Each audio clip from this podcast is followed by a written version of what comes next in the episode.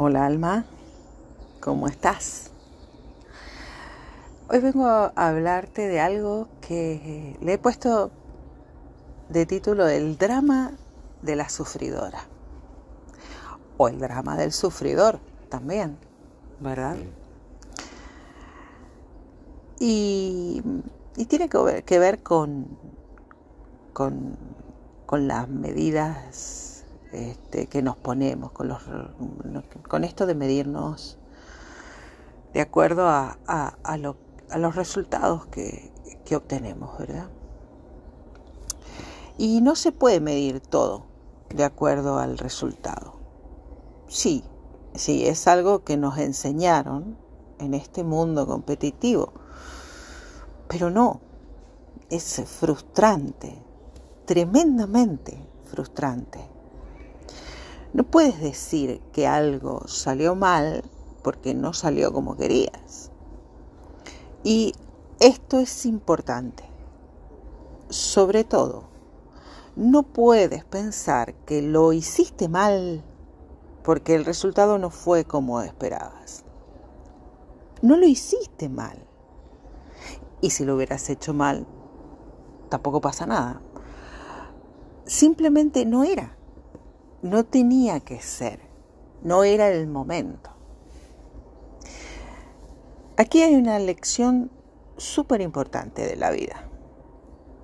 No controlamos nada. Suelta el control. Suelta el control de lo que no te corresponde, de lo que no manejas tú. Es demasiado pesado hacerse responsable a uno mismo sobre asuntos que no dependen de nosotros.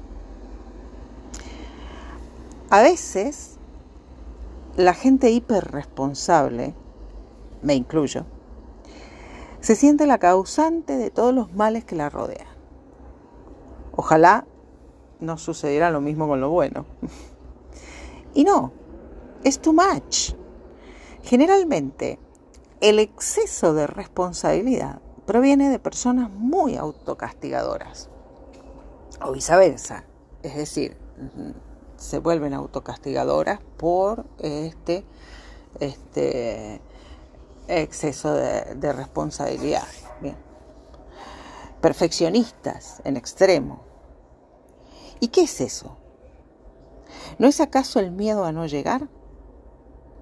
Si todo el tiempo estoy exigiéndome la perfección en algo y al mismo tiempo me autocastigo cuando no la alcanzo, recuerda que te estás midiendo con un imposible, ¿no será un autosabotaje porque creo que nunca seré capaz de lograr algo por mí misma? Pensalo. Yo te acompaño.